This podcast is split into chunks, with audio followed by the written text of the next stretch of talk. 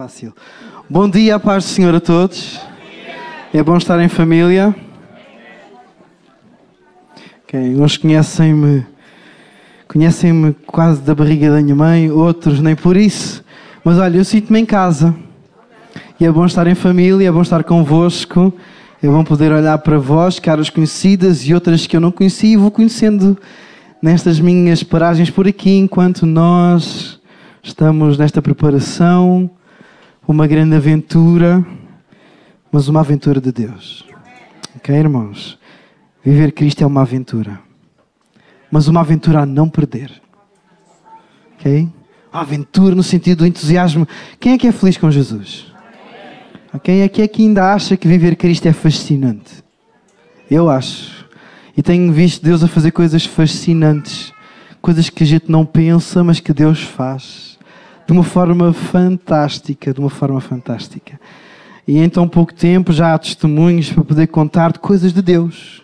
Deus pega naquilo que tu e eu fazemos e Deus faz muito mais com aquilo que tu e eu fazemos. É incrível. Não é apenas ações nossas, são ações de Deus através das nossas ações. Okay? É Deus a fazer muito mais abundantemente mais. É como que nós lançamos uma semente e de repente Deus faz crescer, germinar, frutificar e, e, é Deus, é Deus e há coisas que estão a acontecer. Tá bom, nós agradecemos as vossas orações. Deixem-me só aqui. Os homens são muito monofásicos. Isto, para quem não sabe o que é, é ser monofásico, é, é ser homem e os homens é fazem uma coisa de cada vez, mas fazem bem feita, sim ou não, homens? Aleluia! Tem uma irmã que está aqui a aguardar às vezes. Muito. ok. Muito bem, que prazer estar aqui convosco mais uma vez então e poder ministrar a palavra de Deus. Permitam-me só. Muito rápido. Tá bom que a palavra de Deus ela é que nos constrange, nos molda e fala a nossa vida. Amém? Amém? Quem é que está ansioso para pensar na palavra de Deus mais um pouquinho? Okay, que vocês possam ouvir não só a minha voz, mas a voz de Deus. Vamos orar um instantinho. Okay, uma oração muito simples. Eu gosto de fazer orações simples quando vamos ouvir e meditar na palavra de Deus. Podemos orar? Senhor Jesus, nesta manhã queremos ouvir a tua voz. A tua voz. Tu conheces a realidade, a fase, as circunstâncias, o que cada um de nós precisa naquilo que tu vais falar hoje. Espírito Santo, fala profundamente. Transforma a nossa vida. O nosso coração é teu, o nosso dia de hoje é teu e o nosso futuro a ti pertence. Produz em nós o fruto da tua palavra.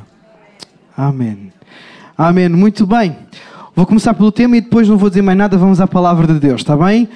O tema de hoje é honra as tuas vestes. Podemos dizer todos juntos? Honra as tuas vestes. Podemos nos virar ao irmão que está ao nosso lado e dizer assim: Olha, honra as tuas vestes. Fala Deus. Ok? Vamos lá, Mateus 22. Mateus 22. Nós vamos ler a palavra de Deus. Tá bom? Mateus 22, nós vamos ler do 1 ao 14. Muito bem, vamos e vamos ler então assim a palavra do Senhor. Diz assim: Então Jesus, tomando a palavra, tornou a falar-lhes em parábolas, dizendo: O reino dos céus é semelhante a um certo rei que celebrou as bodas do seu filho. A pergunta que eu faço é: quem é que quer estar nestas bodas? Ele contou uma parábola, mas nós sabemos que há uma indicação que nós, escatológica, que nós um dia estaremos nas bodas do Cordeiro. Ok? Jesus está a falar. Tá bom? Então vamos lá.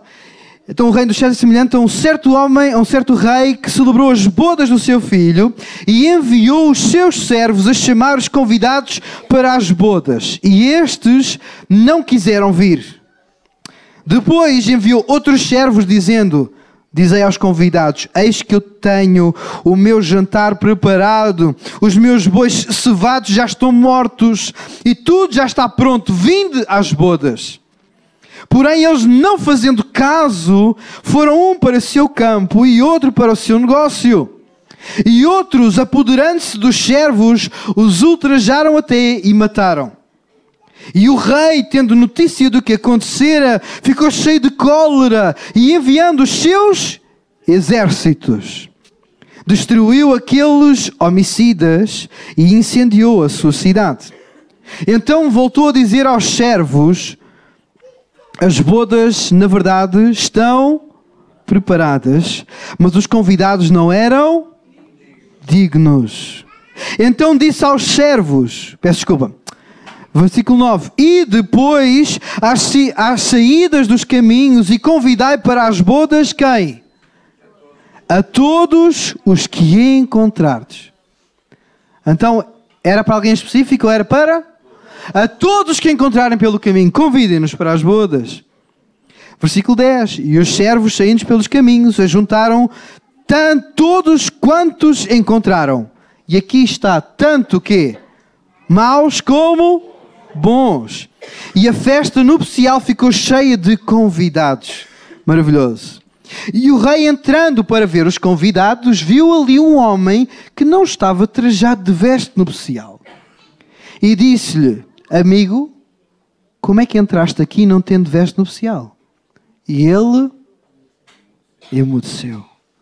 Disse então o rei aos servos: Amarrai-o de pés e mãos, levai-o e lançai-o nas trevas exteriores, ali haverá pranto e ranger de dentes, porque muitos são chamados, ouçam bem o que Jesus diz, porque muitos são chamados, mas poucos, outra vez, mas poucos são escolhidos. Até aqui a palavra de Deus. Qual é que é o tema? Isso! Honra as tuas vestes. Eu gostava de hoje, da parte de Deus, nos consciencializar e nós possamos pensar nisto. E nós levamos aqui um apelo, não do Hélio, não do irmão que falou contigo ainda agora, mas um apelo do Espírito. Honra as tuas vestes. Ouve o Senhor, honra as tuas vestes. Somos igreja? Temos também um convite. Honra as tuas vestes. Quem é que gosta de comprar roupa nova? Ah, quem é que não gosta de comprar roupa nova? Não é?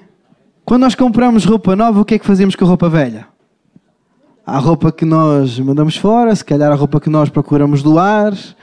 Ok? Isto agora fazemos várias coisas com a roupa. Às vezes aproveitamos a roupa para fazer outras coisas diferentes lá em casa, para quem gosta de ser artista né? fazem com os trippings coisas novas, mas nós, por norma, nós substituímos a roupa pela nova, sim ou não? Nem sempre, mas há roupa que a gente já usa e diz: Eu preciso comprar isto porque esta já não dá. Nós precisamos de mandar aquela fora ou de fazer alguma outra coisa. Já não serve para nós. Já não dá. Já foi o tempo. Certo? Então, às vezes, quando eu compro roupa nova, há roupa que eu mando fora. Há roupa que eu utilizo para outro tipo de coisas, mas por norma eu substituo. Nós substituímos a roupa. E sabe bem comprar roupa nova, não é? Roupa nova, calçado novo. Quando isso acontece, haja dinheiro é para isso, não é? É verdade, é verdade. O que é que roupa nova nos traz? Qual é o sentimento que nos traz roupa nova? Renovação. É ou não é? Somos a mesma pessoa, mas a roupa nova, a gente até se olha ao espelho.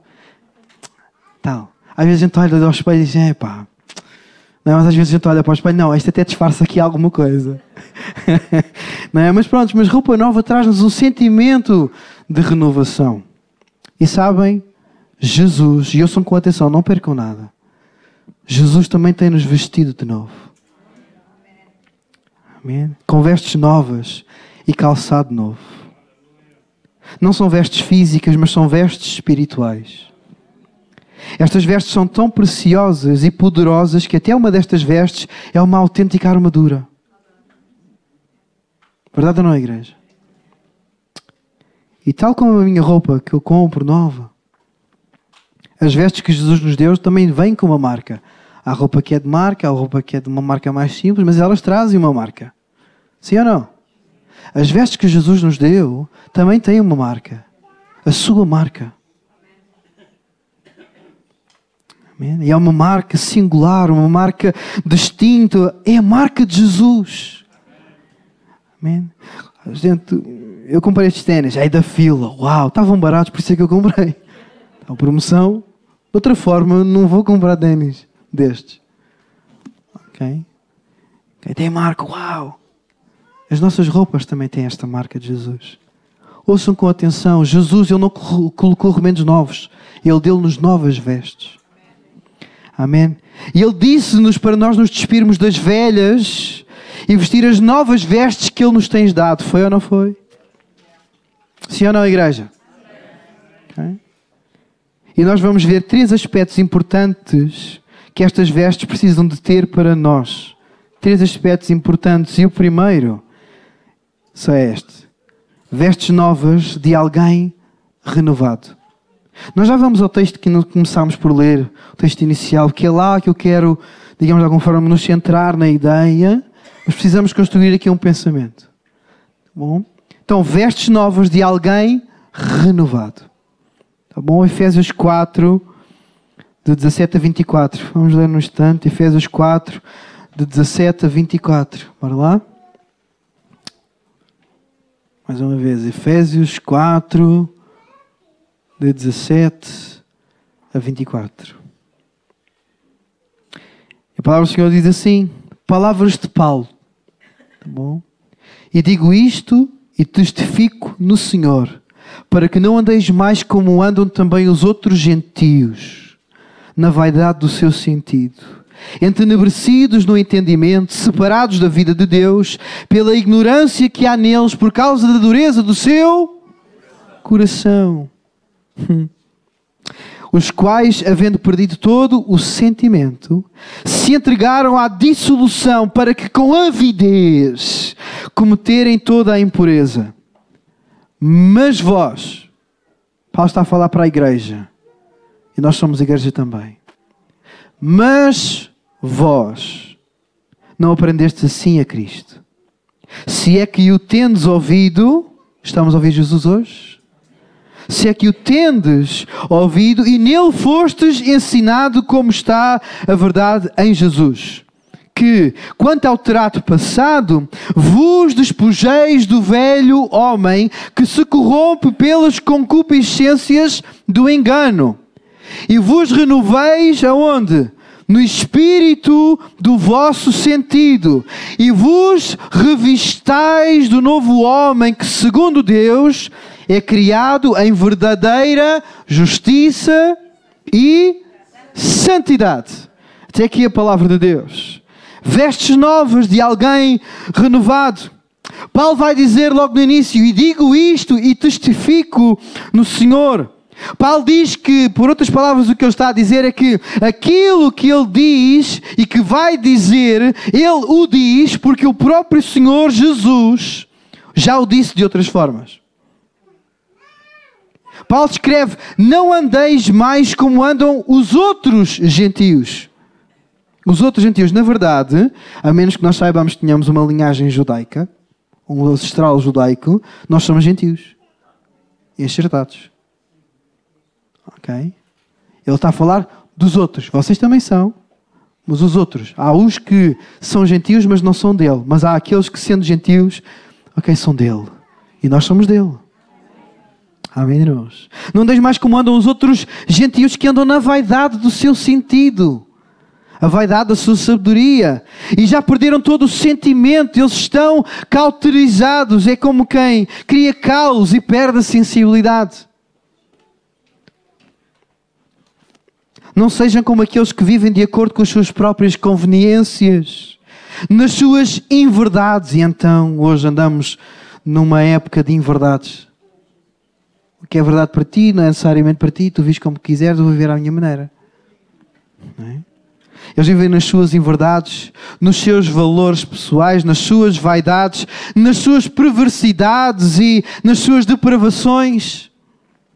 Quem são estes? Paulo está a mencioná-los. Os outros gentios, que são aqueles, e eu sou bem, que são aqueles que não professam fé cristã, nem vivem de acordo com isso. Ou seja, são aqueles que, por não terem a sua identidade em Jesus, eles vivem com pessoas que não lhe pertencem. Eles assumem que não têm identidade em Jesus e vivem de acordo com aquilo que professam. Nós até podemos dizer que esses gentios, que muitos desses gentios são coerentes. Estão coerentemente errados. Mas eles são coerentes. Eles não professam fé cristã, nem vivem de acordo. A gente olha e diz, ao menos são coerentes, estão coerentemente errados. E se nós professamos fé em Cristo Jesus, sim ou não? E dizemos que nele está a nossa identidade, sim ou não? E se por causa disso nós lhe pertencemos, e eu volto a perguntar, sim ou não? Okay? Nós precisamos viver de acordo com isso. Temos de viver coerentemente com aquilo que professamos. Precisamos mesmo. Nós queremos agradar a Deus. Mas como é que queremos agradar a Deus? Fazendo tudo e vivendo tudo da forma e no ritmo que para nós é o que nos faz sentido e nos faz sentir bem? Ou andamos à procura de saber viver aquilo que verdadeiramente lhe agrada? Precisamos de conhecer aquilo que verdadeiramente lhe agrada e buscar isso. Com fervor. Paulo então está a dizer que há uma clara distinção entre o velho eu e o novo homem que eu sou. E quando digo homem, estou a dizer homem e mulher. Tem que haver uma clara distinção entre o velho eu e o novo homem que eu sou e que tem sido revestido de algo completamente novo e renovador. Vestes novas de alguém renovado. Amém? Segundo ponto. E aqui voltamos a Mateus. Está bem? Mateus 22. A tal parábola. Segundo, vestes que revelam Cristo de verdade. Voltar a dizer, são, elas são vestes novas de alguém renovado, elas também precisam de ser vestes que revelam Cristo de verdade.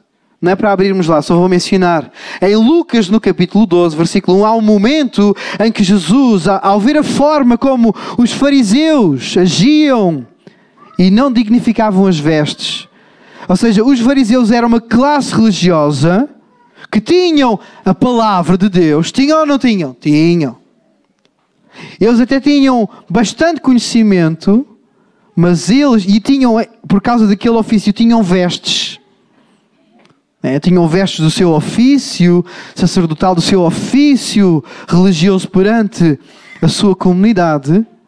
Mas Jesus está a dizer que os discípulos olharem para verem a forma como os fariseus agiam e não dignificavam as suas vestes. E quando Jesus está a dizer isso, ele vai dizer o seguinte: cuidado com o fermento dos fariseus, que é a. Quem é que sabe? Hipocrisia. Cuidado com o fermento dos fariseus, que é a hipocrisia. Fermento e fariseus. Quão rápida é a influência do fermento numa massa? Quão rápida é? Hoje a minha esposa, antes de nós virmos embora para casa, ela logo vai fazer umas pizzas. Já sabem o meu jantar. Tá bom? Faz uma pizza muito boa. Mas ela pôs lá a massa com fermento. Para quê? Para levedar toda a massa. Ok? Com rápida. É rápido. Quando nós lá chegarmos, vamos ver se não temos um susto, não é? Tá bom? Tá bem, mas o fermento é rápido. Certo? E o fermento, o fermento nunca apenas influencia parte da massa, ele influencia o quê? Toda a massa. E Jesus está a dizer: cuidado com o fermento dos fariseus, que é a hipocrisia. Cuidado, tenham atenção. E às vezes nós estamos em certos contextos a lidar com certas coisas. Ah, isto a mim não me toca, a mim não faz nada. Cuidado. Cuidado. Tudo vos é lícito, mas nem tudo convém. Tudo é, vos é lícito, mas nem tudo edifica, nem tudo constrói. E há uma construção que Deus está a fazer na tua e na minha vida. E que seja Deus a construir com o nosso auxílio, com a nossa rendição, mas que Deus possa construir. Amém? Ok? Hipocrisia. Então, fermento né? e hipocrisia. Hipocrisia é o quê? São as ações e a aparência de se ser algo que não se é de verdade. E os fariseus tinham as vestes, mas elas não retratavam a verdade das suas vidas. Todos olhavam para os fariseus e bastava vê-los de longe. É um fariseu. Mas Jesus conhecia os seus e ele conhecia a sua vida. Ok? Porém, as vestes que o Senhor Jesus nos deu não são vestes falsas ou imitações baratas, elas são vestes bem reais. São vestes de purificação, são vestes de santidade, são vestes de verdade e de honra. Amém ou não? E se elas são estas vestes, elas precisam de nos desafiar, muitas vezes nos constranger e humilhar, e precisam também de nos catalisar, ou seja, de nos encorajar a viver isto, a procurar viver isto. A gente olha para as vestes sabendo o que elas representam, e elas representam purificação, santidade, verdade e honra. Purificação santidade, verdade, honra. Elas representam isto. Então não é só as vestes que precisam de, de, representar isto. As vestes que nós temos espirituais, elas devem nos, não é condicionar, mas, mas também. Elas devem nos encaminhar, olhando para elas, eu sei que tenho que viver. Se eu as visto, eu sei o que tenho que viver. Não é só apenas vestir, é viver. Em Mateus 22, como nós estávamos a ler logo no início, na parábola que Jesus conta sobre este rei e as bodas do seu filho, ele também fala de convidados. Uns que não aceitaram e outros que sim. Okay? E nesta parábola nós percebemos que não basta aceitar o convite. Ok? Nesta parábola não basta aceitar o convite. Quantos já aceitaram o convite? Sim ou não? Quem é que vou voltar a dizer que perguntei, quem é que quer estar nestas bodas? Então quem é que aceitou o convite? Amém? Mas não basta aceitar o convite. A igreja está cá? Amém? Estou a fazer estas pausas intencionais. Tá bom? Vamos lá. Uns que aceitaram Uns que não aceitaram e outros que sim. Mas também fala de vestes nupciais. E nós também já temos então aceito este convite para as bodas. Só que no fim desta parábola nós aprendemos que muitos são chamados, mas poucos escolhidos. Neste contexto, ok? Neste contexto, na cultura, quando um rei convidava pessoas para umas bodas para uma festa, o próprio rei fornecia as vestes para os convidados. Ou seja, todos foram convidados, tanto bons como maus, tanto ricos como pobres, como mendigos, como tudo, mas eles receberiam, antes de entrar, receberiam vestes para poderem estar na festa de forma digna, de forma lavada, de forma honrada. Então, é um pormenor que nos escapa, mas na cultura e no contexto seria assim. O rei, quando convida, se convida toda a gente, não é de qualquer maneira que as pessoas vão lá estar. Bom. E neste contexto, ser chamado é ser convidado, mas ser escolhido é ser selecionado. Ser chamado é ser convidado, ser escolhido é ser selecionado selecionado. Muitos são chamados, poucos escolhidos. O, e nós percebemos então que aqui existem dois momentos nesta parábola. O primeiro momento é um, é um momento que eu digo é um momento sem critério. Porque foram chamados tanto bons como maus. Então, num primeiro momento, é um momento sem critério, quando o rei manda chamar todos aqueles que os seus servos encontrarem pelas ruas. E se for num beco, chama. E se for ali no meio do lado, chama, chama, não interessa, bons ou maus, chama-os. Chama-os, convida-os. O rei convidou. Então venham todos. Okay? Um momento sem critério. O segundo é um, é um momento com critério rigoroso. O segundo momento. Quando o rei encontra um sem veste nupcial e por isso o expulsa e condena. A este mundo, até ao preciso momento, a graça de Deus tem-se estendido. Deus maravilhoso que nós temos. A graça de Deus tem-se estendido ao longo dos tempos e estendeu-se até a nós, até à nossa vida. Quantos são gratos por isso? Não é algo que nós merecemos, igreja. Foi sua graça. Deus olhou para a tua miséria. Achavas-te muito bom? Eu não. Ok? E Deus estendeu a sua misericórdia. Ele olhou para a minha miséria e agiu em favor da minha condição. Para me tirar da miséria. É isto que é ter um Deus misericordioso. Amém? E Deus, até ao preciso momento, estendeu a sua graça sem critério a todo o homem e a toda a mulher. Mas para o grande dia, e nós esperamos o grande dia do Senhor.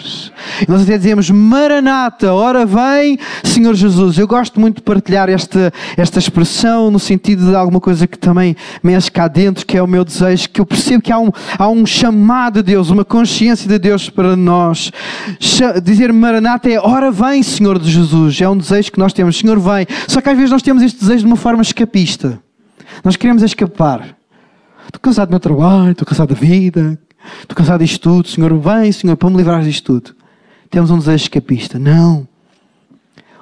Aquilo que o Senhor convida à sua igreja é que a sua igreja esteja desperta e envolvida mas esteja assim anulando com a vinda do Senhor, mas de maneira que não apenas digamos, Senhor, Ora, vem, Senhor Jesus, mas a gente diga, Senhor, encontra-me à tua espera.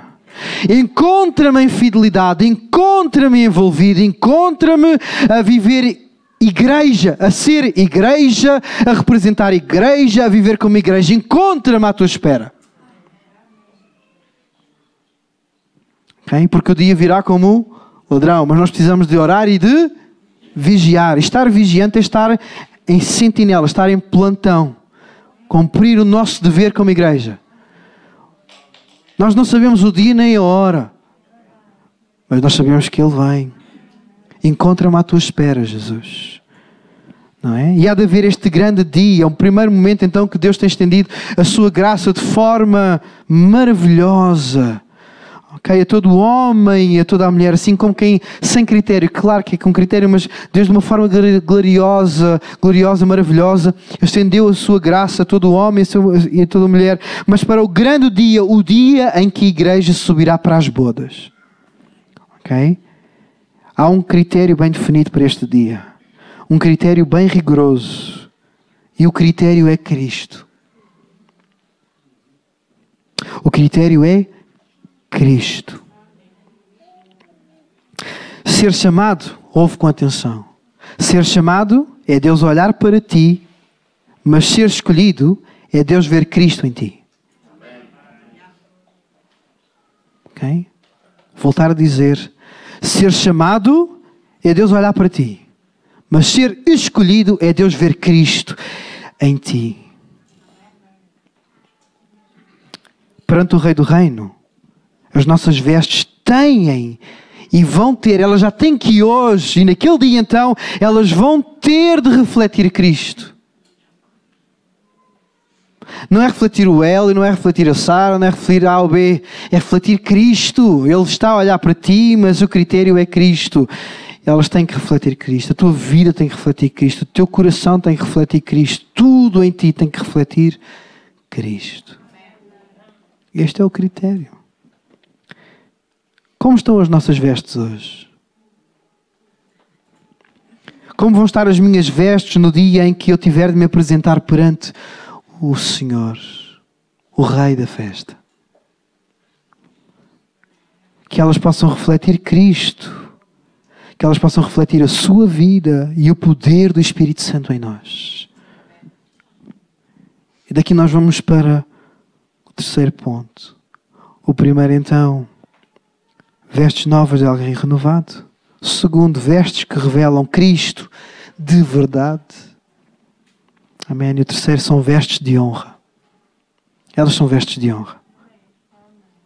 Quando nós olhamos para nós mesmos e para os nossos irmãos, o que é que nós conseguimos ver? O que conseguimos ver são as roupas. Estivermos a falar sobre vestes, o que nós conseguimos ver são as roupas. Mas, irmãos, imaginem só, se por instantes nós conseguíssemos ter uma visão espiritual, como que umas escamas caíssem dos nossos olhos e nós vislumbrássemos, ok, o maravilhoso do espiritual. Okay? E nós pudéssemos ver as nossas vestes espirituais, nem vou dizer ver as do meu irmão, ver as nossas, e ver o estado das nossas vestes espirituais e o estado delas, o que é que nós veríamos hoje? Em Jeremias 17:10, não é para abrir, nós vemos que o próprio Deus vai dizer que Ele sonda os corações, Ele sonda os corações e Ele prova os rins. Ele sabe o que é que nós desejamos e também sabe muito bem com o que é que nós nos alimentamos. Eu também. Aleluia. Bem-aventurado. Grande medo. Muito bem. Ele sabe então com o que nós desejamos, ele sabe com o que nós nos alimentamos. Os irmãos estão a perceber? Sim ou não, irmãos? Muito bem. E o Senhor, quando Ele fixa o seu olhar penetrante em nós, irmãos, e nós precisamos de o olhar de Deus não é apenas um olhar de vislumbre. O olhar de Deus é sempre penetrante sempre penetrante. E isto não deve causar medo, deve causar temor, mas fascínio. Porque não há nada na nossa vida, não há nada em nós que Deus não esteja ciente, que Deus não esteja, não é desperto, mas é, que Deus não esteja atento.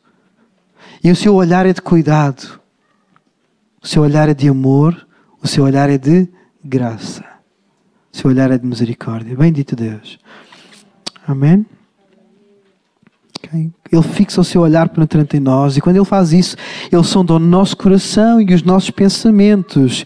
E eu também acredito que Ele olha para as vestes que Ele já nos deu e vê se nós as honramos ou não. Ele está a ver. Nós não conseguimos ver com os olhos carnais as nossas vestes espirituais com que Deus nos vestiu. Mas nós podemos saber se estamos vestidos ou não. Sim ou não? Nós podemos saber se estamos vestidos ou não. Isso nós podemos saber. E sabemos também, sabemos ver se nós temos procurado honrar as nossas vestes com a nossa vida. Isso nós sabemos. Verdade ou não, igreja? Verdade. E a palavra do Senhor mostra-nos vários momentos de várias pessoas que houve quem não honrasse as suas vestes. Nós temos os filhos de Arão que chamava-se Nadab e Abiú que eles foram colocar fogo estranho no incensário. Era o dever deles, eles tinham vestes sacerdotais. E no dever deles eles tinham que colocar fogo que Deus tinha dado para colocar no incensário, mas eles trouxeram fogo estranho. Não se pode servir a Deus de qualquer maneira. Ouçam, quem quer servir a Deus? Não é de qualquer maneira. Voltar a dizer, e ouve, não é de qualquer maneira. Temos que conhecer a Sua palavra. Ok? Então eles trouxeram fogo estranho. E sabem? Eles foram mortos pelo fogo de Deus. Interessante, não é? Eles trazem fogo estranho no lugar do incensário e sai fogo de Deus que os mata. Incrível. Porque eles não honraram as suas vestes. Também os filhos de Eli, Ofni e Fineias. Eles, petavam, eles pecavam grandemente diante de Deus. Na porta do tabernáculo da tenda, eles pecavam diante de Deus, com mulheres, com tudo. A forma como se, se serviam das coisas que seriam para Deus, ainda assim eles, eles tomavam parte. Aquilo que era só para Deus, eles tomavam parte. Estavam a roubar a Deus, eles não dignificavam os seus vestes, eles eram gente promíscua, era gente lasciva, que se entregava a prostituições e tudo mais. Incrível! Gente que servia a Deus, gente que tinha vestes sacerdotais. E eles vêm a morrer nas mãos dos filisteus.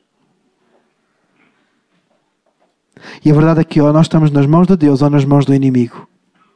E nas mãos de Deus, houve, nas mãos de Deus nós encontramos vida, mas nas mãos do inimigo vamos encontrar morte. Ok? Então estes que não honraram as suas vestes, mas ouçam, ouçam e sintam-se encorajados. A palavra de Deus também conta de gente que honrou as suas vestes. Se nós fôssemos a Gênesis, a palavra mostra-nos então alguém, um homem chamado José, o que nós comumente chamamos o José do Egito, até por causa da história dos filmes, não é? O José do Egito. Este era o homem que, quando vestia as suas vestes, hum, ele honrou as suas vestes em todo o tempo. Primeiro seria no capítulo 37. Ele tem ali umas vestes do filho. Jacó manda fazer uma veste especial para aquele filho. Jacó tinha muitos filhos. Mas, porém, José era um filho que honrava o seu pai. Nós até podemos pensar, mas ele já era velho, pois há aquela, aquele sentimento de pai avô com aquele menino e tudo mais. Até podia ser. Mas nós percebemos que havia uma atitude diferente de José, ainda que em menino, ainda que em menino, havia uma atitude diferente de José para com o seu pai. José, ele honrava o seu pai. Ok? E ele recebeu esta veste por ser amado pelo pai. E nós precisamos também de perceber que Deus nos deu estas vestes porque nós somos amados pelo Pai. Okay? O nosso Pai também tem muitos filhos e Ele ama muito a todos. Mas Ele também conhece os filhos que o honram ou não. E que nós possamos ser filhos que honram o Pai. Depois há uma altura em que então acontece uma desgraça na vida, uma desgraça aos olhos humanos na vida de José. Ele é vendido e ele vai para casa de Putifar. E ali que vestes é que ele tem? As vestes de escravo. As vestes de escravo. Ali ele tem roupas de escravo. E há um momento em que ele foge. Hum. Ao fugir das mãos da mulher de Putifar, ele fugiu como? Nu. Porém, ele era um escravo nu, mas com honra. Ele era um escravo nu, mas com honra. Okay? E para Putifar, ouçam bem, para Putifar, aquelas vestes que ele encontrou nas mãos da sua mulher adulta ficaram marcadas como vestes de um escravo fiel ao seu senhor. Ela cheia de desonra e José, um escravo de uma honra respeitável ainda assim sofreu as injustiças dos homens. Foi ou não foi? Mas quem é que operava na vida dele? O Deus de toda a justiça. Amém. No capítulo 39 de Gênesis, nós encontraríamos lá José, depois então na prisão, vestes de um prisioneiro. Jacó tinha sido preso injustamente, mas ali o Senhor também era com ele. E José fez o melhor que podia no pior lugar de todos. Se ser escravo já era mau, estar naquela prisão seria melhor? É, é férias. Não é como as nossas prisões, atenção. Ok? As vestes da prisão. Vestes onde ele deu o seu melhor. E Deus honrou por isso. São vestes de honra. E elas precisam ser vestes de honra em todo o tempo. Depois, no capítulo 41, as vestes de governador. Irmãos, melhores do que as vestes que alguém nos pode dar são as vestes que Deus nos pode dar. Ok? As vestes de governador. José mostrou ser um homem de caráter honrado diante de Deus, o Deus do seu pai. José era um homem de fidelidade honrada para com os homens, e Deus levou José a vestir vestes de autoridade, tornando-o o segundo maior do Egito. E nós precisamos de entender que as vestes que o Senhor nos deu, estas vestes espirituais, também são vestes de autoridade, como povo e como igreja de Deus. Umas vezes tiraram as vestes a José e procuraram humilhá-lo e desonrá-lo. Outras vezes ele foi tentado a desonrá-las, porém o seu coração tinha uma veste preciosa a veste do temor ao Senhor. A veste do temor ao Senhor. Vou concluir. E nós vamos orar depois. O inimigo ele vai querer sempre te tirar as tuas vestes sempre. Ou então vai procurar levar-te a desonrares tu as tuas vestes. Mas nós honramos as nossas vestes quando o nosso coração também for e foi revestido de temor. Hoje o Senhor ele está a olhar para as nossas vestes e mais uma vez nós precisamos de dizer ao Senhor: Senhor, obrigado pelas novas vestes e ajuda-me a honrar estas vestes. Vamos ficar de pé e vamos orar a Deus.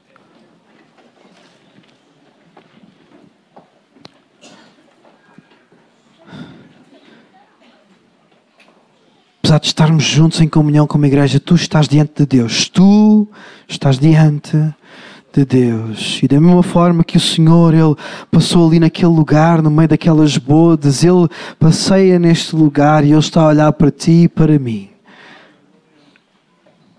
Que tu e eu possamos fechar os nossos olhos e possamos nos encontrar diante de Deus que olha a nossa vida e procura as vestes que Ele nos deu. E tira um momento, nem que seja um momento simples, simples assim, mas diz: Senhor, ajuda-me a honrar as vestes. Reconhece se tu tens honrado ou não, mas pede ao Senhor: Senhor, tem misericórdia de mim, renova-me, restaura-me, fortalece-me, Deus. Ajuda-me a honrar as vestes. Eu quero honrar estas vestes que tu me destes. Purifica a minha vida, purifica o meu coração, Senhor se elas são vestes de santidade, Senhor, eu quero, Senhor, que elas possam, Senhor, fazer isto em mim. Se elas são vestes de que representam alguém com uma vida, com um coração puro, Senhor, purifica o meu pecado, Senhor, muda, Senhor, todas as coisas. Restaura-me, Senhor. Eu quero caminhar em verdade, uma vida de verdade diante dos teus olhos, Senhor. Que quando tu olhes mais do que as pessoas olharem para a minha roupa, que tu possas olhar para as minhas vestes, as que tu me deste, Senhor, e tu possas encontrar honra. Honra ao teu nome, Senhor.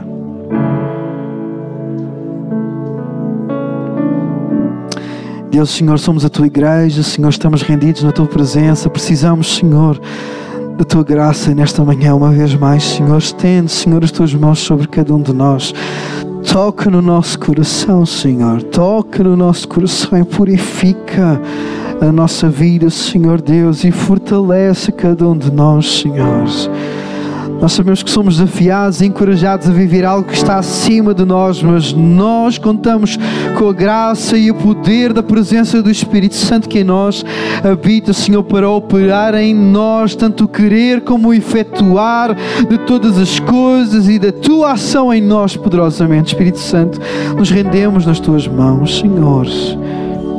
Glorifica o teu nome, Senhor. Glorifica o teu nome. Honra o teu nome. Exalta o teu nome, Senhor. Senhor, Deus, como celebra o teu nome através das nossas vidas, Senhor. E que tu possas sorrir de prazer quando tu olhas para nós não sejam apenas os nossos lábios que cantam para ti, mas o nosso coração que canta rendido, que o nosso pensamento ele possa ser completamente inundado, Senhor, de um temor de Deus, Senhor, que a nossa vida ela ela viva em verdade, Senhor, dentro da tua face.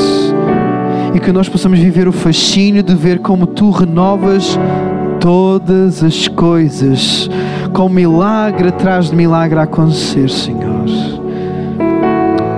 Obrigado, Jesus. Obrigado pela tua palavra, Espírito Santo. Obrigado, Senhor, porque tu falas a cada um de nós. Obrigado, Senhor. Obrigado, Senhor.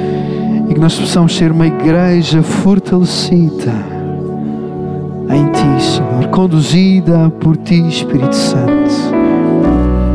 E uma igreja, Senhor, que celebra Deus, que celebra Jesus, que celebra a presença do Espírito Santo de Deus neste lugar de uma forma maravilhosa, Senhor.